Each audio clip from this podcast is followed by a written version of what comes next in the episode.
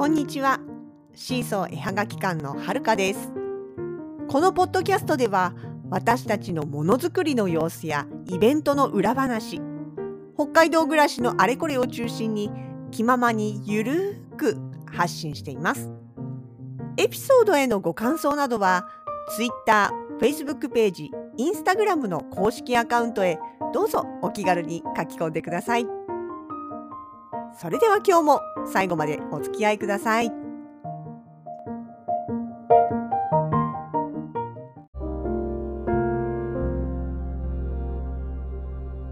2022年4月の29日祝日金曜日あ今日というわけではないんですけれども最近あの作業をしながら映画とかドラマとかをまあ何て言うんでしょう。BGM 代わりにと言いますか見ながらと言いますかね、え作業をしていることが私増えておりまして。でどうしてもあのいや本当はそういう見方は昔嫌いだったんですよ。映画にしても舞台にしてもえ、まあ、ライブにしても何にしてもね映像を見るのに何かしながらっていうのはあの何て言うのかな。作品を作った人に対して失礼だしそういう集中しない中途半端な見方っていうのはよろしくないな自分的には好きじゃないなっていう気持ちがあってで結局じゃあその見ることだけに集中できる時にちゃんと見ようと思っていると見たいなと思っているくせに全然見ないままどんどん時が経っていくっていうのが非常に非常に非常に積み重なってきまして。で確かに今でも集中しないながらみっていうのは作り手に失礼だなっていう思いは消えないけれどもでもあの自分が単純に見たいなと思ってるものを見ないままずっと過ごしてしまうくらいだったらながらみでもいいから見たい時に見とこうっていう風にちょっと最近気持ちが変わってます。というわけでっていうまあそれだけじゃないんですけども作業中にねあのアマプラをつあのアマプラのねあの見放題とかに入ってるやつを結構見たりしてるんですね。でまああの前々から見たかったっていうものもあればなんかこうおすすめの中に出てきてあ面白そうと思って見るものが多いんですよね。で本当はあの外国映画とかも好きなんだけれども作業中になるとあの字幕を目で追うわけにいかないしかといってあのネイティブの英語をそのまま聞き取れるほど私英語耳ではございませんのでってなるとまあ必然的に日本語というと言いますか日本のドラマ映画というのを見る機会が多くなっているんですね。まあちなみにあの外国映画だって吹き替え版聞けばいいじゃんっていうのもありなんですけどなんとなくやっぱりほらねうんあのネイティブな言語で聞きたいなと思っちゃうのがありましてねまあそれはいいや。まあそんな中でつい最近見た映画ですねえ、ー、と誰も守ってくれないっていうタイトルの映画。私別に実はじリアルタイムでは全然知らなかったんです。たまたまそれこそアマプラでおすすめの中に出てきてでストーリーをざっと見た時にあ面白そうだなと思ってえ見たものなんですね。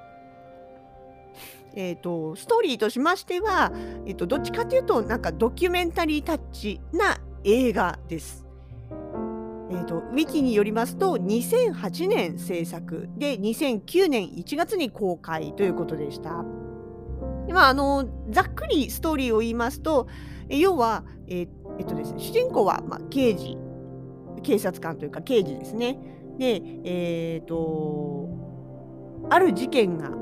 起きる殺人事件殺人事件ですねが起きるんですけれどもその事件の容疑者となったのが未成年の男の子でした。でその主人公の刑事や演じてるのは佐藤浩市さん私割と好きな役者さんなんですけど佐藤浩市さんの扮する、A、の刑事が命令でねその、えー、容疑者の家族まあ言ってみれば加害者家族ですよね加害者家族のボディーガードをしろという仕事を命じられるわけです。でまあそこからねその別にそんな加害者の家族のボディーガードをやりたいとは全く思っていないけれども、まあ、上司の命令だからしぶしぶというような形でえまあね、あの仕事を進めるわけなんですけれどもっていう、まあ、そこで起きるさまざまな事件だったりとかドラマだったりっていうような何て言うんですかねジャンル的には一応なんかサスペンスということになっているようなんですけれども。まあですね、あの撮り方とかがすごくドキュメンタリータッチな感じで社会派ドキュメンタリー的な、うん、感じで、う、割とこうなんだろう淡々と進んでいくんだけれどもいろいろ考えさせられるっていう部分だったんですね。まあ、で最終的にはねあのなんだろう華々しいハッピーエンドは決して待っていなくって、えー、まあ、タイトルの通りねどっちかといえば、まあ、それでももうこっから先もこのようなことは続くだろうとでも生きていくしかないんだっていうようなそんな感じの終わりなので決してその何て言うのかな嬉しいほっとする助かったっていう感じの終わり方ではないんですよね。まあ、ちょっと途中はしょっちゃってますけども結局まあなんとなく聞いてお分かりになるかと思いますがそう事件の加害者の家族ってなってしまうとやっぱりこういろんな被害に遭うわけですよ。いや加害者なんだけどね。でもさいや本当思うんですよ。実際そのドラマの映画の中でも出てきたけれども加害者ってなると加害者の家族って攻撃されるんですよね。でまあ、今回の場合この映画の場合は容疑者が未成年だからそれを育てた親っていうのがまああの何て言うのかな責められるのはまあまあ100歩譲ってしょうがない部分はあるかなとは思うんですよね未成年なだけにね。とは思うけれどもえ今回そのねえ刑事が保護対象としてずっと保護を続けるのは、えー、っとその容疑者の両親ではなくって容疑者の妹にわたる妹にあたる女の子なんですよ高校生の。だからそういう意味では本当にあの加害者の妹っていうだけの話であって事件に関しては何の責任もないわけですよ。別に加担したわけでも手伝ってたわけでも知ってて黙秘したあの知ってて黙ってたわけでも何でもなく自分の兄がそんなことをしてるなんて全く夢にも強いほども知らず普通に普通の生活を送っていたらある日突然加害者の妹になってしまったっていう立場なんですよね。でも、まあ、あの世間からはね加害者の家族っていうことでお前みたいなのがいるととかねそれこそ顔名前住所さらされてうん、あのもう2008年ですからねもうネットで晒すっていうようなこともあのちゃんとドラマの中にも出てくるんですよね。でねそれこそあの壁に落書きをされたりとかどこへ行っても追いかけられたりとか。ねあのまあ言ってみれば暴露系な動画撮影者なんかに追っかけられてかあの遠慮なくカメラを回されたりとかっていうようなのが映画の中でも出てくるんですよね。でまあそういうのを経て、まあ、最終的にはそれでもまだこういう日々は続くっていうようなところで終わるわけなんですよね。さあ思うわけですよ。何やってんのって。まあ多分、うん、映画の方もねその何て言うかなエンディングのやるせなさを描きたかったっていうよりかはどちらかといえば映画を見ている人たちがそのねしつこく追いかけてくるあの何て言うかな正義のふりをした第二の加害者じゃないけど何て言えばいいんだろうね。でも正直ねその本当こういうの起こるたんびにこの映画だけじゃなくって一般的な事件でもこういうことって実際に起こってるわけじゃないですか。いやそれこそあれですよ。ここ1週間ほどねあの大きなニュースになっている船の事故あるじゃないですか。あれだってまあ同じ北海道民としてやっぱりすごく気になるニュースで見てはいますけれどもねでも昨日今日だかのニュースの中でやっぱり出てきたんですよ。その船を運転していた船長の家族北海道じゃないんですって違う場所に住んで結構遠い場所に自宅があるというか住所があるんだけれどもその家族のところにまでやっぱりそれこそ嫌がらせが起きていると。まあおそらくねそのピンポン鳴らされたり殺人者って言われたりとか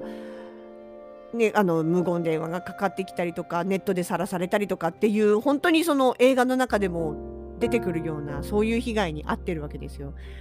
えー、さね今回の船のことなんかだって特に家族は全く関係ないじゃないですか。全然遠い場所に住んでいて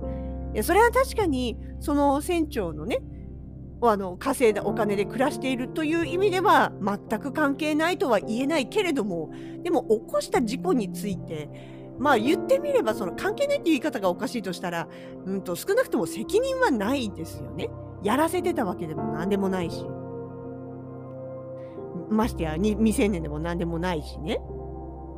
まあこういう言い方をするといや家族なんだから止めればよかったじゃないかとかねまあそういうことを言い出す人がいるかもしれないけども私はそういうのはそれはそれこれはこれだろうと。ましてやねその社会人で仕事をしている人とそれからまあ整形は一にしているかもしれないけれども離れた場所に暮らしている家族と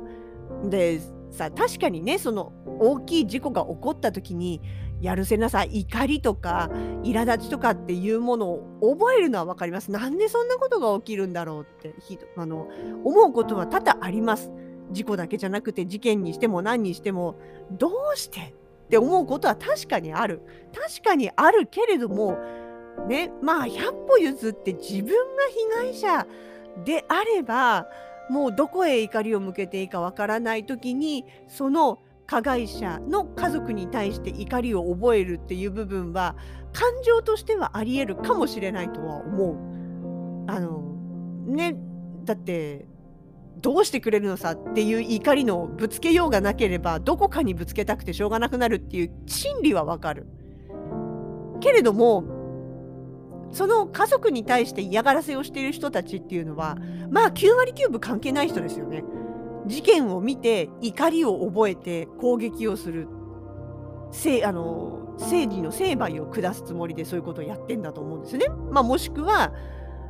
単純にその事件を知って自分が抱いた怒りをぶつける先を探してそこに持ってったっていうだけかもしれないけれどもまあでもどっちにしたってその嫌がらせをしてる人の、まあ、ほとんどの人というのは自分は直接事故には全く関係のない人たちだと思うんですよ。でねそういう人に限ってっていうとまあなんかちょっと偏見あるかもしれないけど偏見あるかもしれないけどなんかそういうね正義振りかざしてあの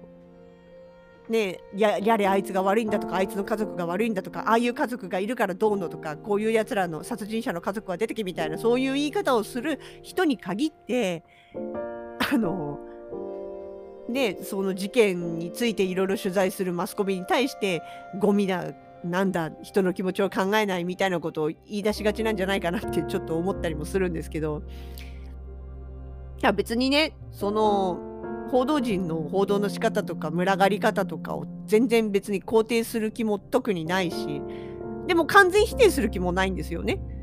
うん、だってそのおかげでニュースを分かってる部分もあるわけだしね。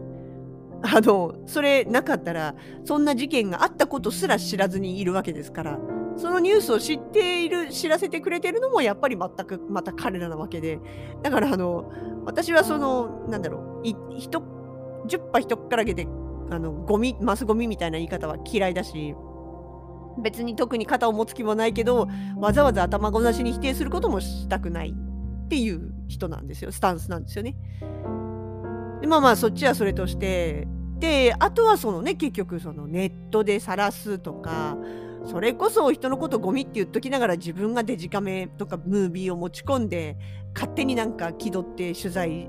もどきなことをして暴露系みたいな感じでねあのオンラインで流しちゃうような人とかさ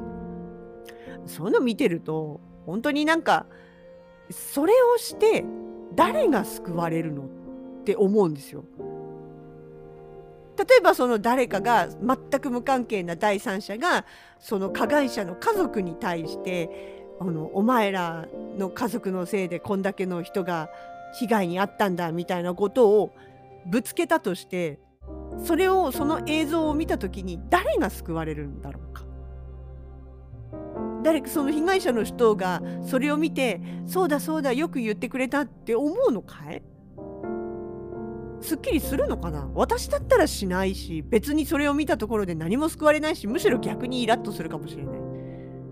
いやいやいやそうやって抗議してるけどあんたたち何の関係もないし私の苦しみなんかわかんないよねって思っちゃうような気がする、まあ、実際そういう立場になったことがないからね推測ですけれどもでまあまたねそうやってその家族の人に対して何かをやったところでその被害に遭った人たちが帰ってくるわけでもない。何かが解決するわけでもない。例えば二度と同じような事故が起きないようにするっていう助けにすらならない。じゃないですか。当事者を責める、当事者の会社を責めるというところに関しては、それは今後の防止っていう意味では何らかの、まあ、助け際もしかしたら、もしかしたらなるかもしれないけど、でもそれが正しいやり方だとは思わないけど、けど、家族とかさ、ね、関係者とか、あかんかってるかな、うん、家族とかってに対してそういう責めをしたところで何一つ解決しないし誰一人いい気持ちしないしまあ言うて気もいい気持ちがするのはやった本人だけですよね。その責め立てた本人。俺は正義みんなのみんなのですよ。どこのみんなか知らないけどみんなの怒りを俺が代表してぶつけてやったみたいな。その本人はすっきりするかもしんないけど他誰も救われないですよね。って思っちゃうわけですよ。そんなことして何の意味があるの？ってっていうようなまあことが実際この映画の方でもねそう今映画の話からスタートでした。そうこの黙誰も守ってくれないっていう映画の中でも非常にその部分が描かれていていや本当こういうのこれ2008年の映画だけど多分今2022年の今でも本当にこのまま同じことが起きてるんだなと思って。前よりもさらにさあの SNS 使ってる人とか動画サイト使ってる人増えてるから、うん、年々そういうの増してるよねって思うしね。だうん。まあ、そういう意味ではすごい全く古びない映画なんだなとは思いますし逆に言えば2008年から何も変わってないんだなっていうちょっとがっかり感もありますしね。まあでもなんだろう。映画作品としてはすごくあのなんていうかな。好き好き？違うな。考えさせられる、まあ、なんだろうな。ストーリー的にというよりかは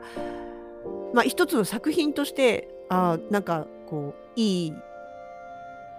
映画だったんじゃかな、まあ、私はまあ好きだなと思いました。まあでもね本当人これってどうにかならないんだろうかって思ったりする。さ殺人とかさ大きな事故とかっていうのがセンセーショナルに出てきてこうあれみたいだけど実際問題もっとちっちゃいものいっぱいあるじゃないですか。ねえそれこそねなんか暴露系とかって今いっぱいいてさでもなんかなんかなって思うのよね。いや確かにその週刊誌的スキャンダルというかさ人の不幸は蜜の味っていうかさそのちょっとこう非日常的な好奇心をくすぐられるっていう心理がわからないわけじゃないけどでもそんなにその人の暗い気持ちつっつき回してなんかねその時はそれでちょっとこうなんか面白いかもしれないけどそれがその先何の役に立つんだろうなってってこう逆に虚しくなんないかなって思ったりはする。いや本当にあのねあのネットなんか見てたそれこそツイッターとかもそうですけどね結構ネガティブなものも流れてきたりとかしてねもちろんその発それによってそのネガティブなことであっても発信することで発信した人がちょっとでもすっきりしたりとかあとはそ自分自身のことでやるならいいんですよ。自分自身のことを吐き出してそれでちょっとすっきりするとか自分の身の回りのことを自分が言ってあのあ私も同じだよとか同じような立場の人と話ができてちょっと気分が楽になったとかってそういうんだったら別にネガティブ発信もありだと思うんだけど自分第三者でさ関係ないことについてさああでもないこうでもない人のプライバシーを暴露するってとかっていうのはさとか批判をするのかっていうのはさなんかなってなんかそれよりかはさあの多少作りとか森が入ってても楽しいニュースとか明るいニュースとか笑えるニュースとかくだらないニュース笑えるくだらなく笑えるあのバカにするとかじゃなくてね本当にその何なのさその昭和なダジャレみたいなものを見てる方が、うん、私的には好きだなって思ったりしますよね。どうでしょうね。まあっていうのもあってそうそうそう、うん、これ最後に そうそういうのもあって自分がそれこそ発信する時はもうなんだろうねあのネガティブな話題単純にその嫌な気分にだけになるネガティブな話題っていうのは発信するのはやめておこうってまあ、自分の中のプライバシーポリシー違うな、えっと、自分の中の発信ポリシーみたいなものを持ってやっております。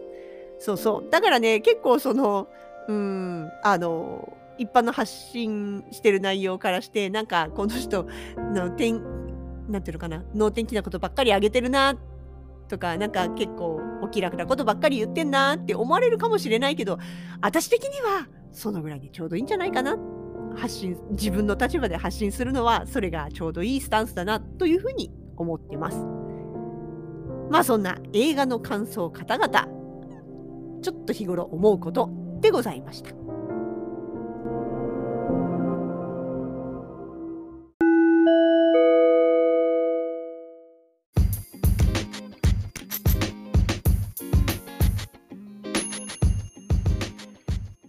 シーソ絵はがき館直近のイベント出店情報です。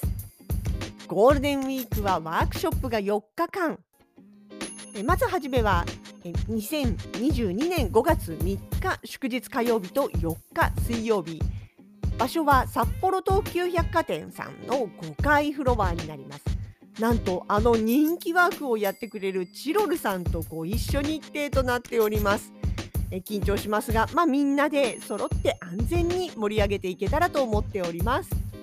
えこの日体験できるメニューは定番のペンダントペン立てそしてスマホ写真から作るアクリルキーホルダーです。続く週末7日と8日こちらは白い恋人パークにお邪魔いたします。こちらも何人かの作家さんが集まってのいろいろな体験ができる体験ワークショップとなっております。7日の日はなんとシーソー的レアキャラのイーハート先生が久しぶりに登場予定となっております。ペンダントワークのアシスタントをいたします。お近くの会場にぜひ足をお運びください。